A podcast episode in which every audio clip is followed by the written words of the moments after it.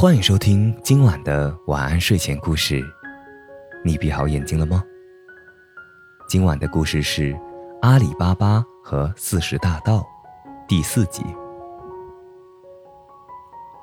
阿里巴巴的老婆不懂这些技巧，她拿着斗急忙回到家中，立刻开始用斗量起金币来。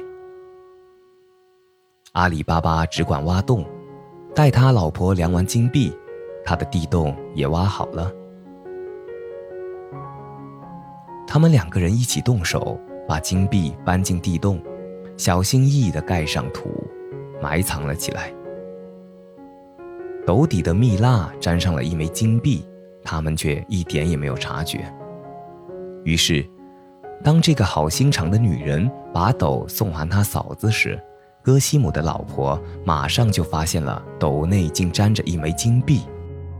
顿生羡慕嫉妒之心，他自言自语地说：“哎呀，原来他们借我的斗是去量金币了呀。”他心想：“阿里巴巴这样一个穷光蛋，怎么会用斗去量金币呢？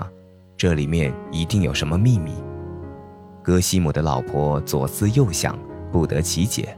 直到日暮，戈西姆游罢归来时，他立刻迫不及待地对他说：“你这个人啊！”你一直以为自己是富商巨贾，是最有钱的人了。现在你睁眼看一看吧，你兄弟阿里巴巴表面上穷得叮当响，背地里却富得如同王公贵族。我敢说他的财富比你多得多，他积蓄的金币多到需要斗量的程度，而你的金币只是过目一看便知道其数目了。你是从哪听说的？戈西姆将信将疑地反问一句。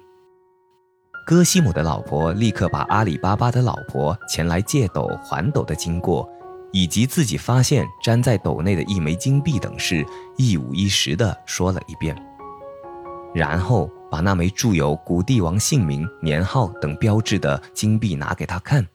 戈西姆知道这事后，顿觉惊奇，同时也产生了羡慕、猜疑的心情。这一夜，由于贪婪的念头一直萦绕着他。因而他整夜辗转不眠，戈西姆会做出什么事情呢？他会知道阿里巴巴的秘密吗？我们下回再继续讲这个故事。今晚的故事就讲到这里，欲知后事如何，且听下回分解。我是大吉，一个普通话说的还不错的广东人。晚安，好梦。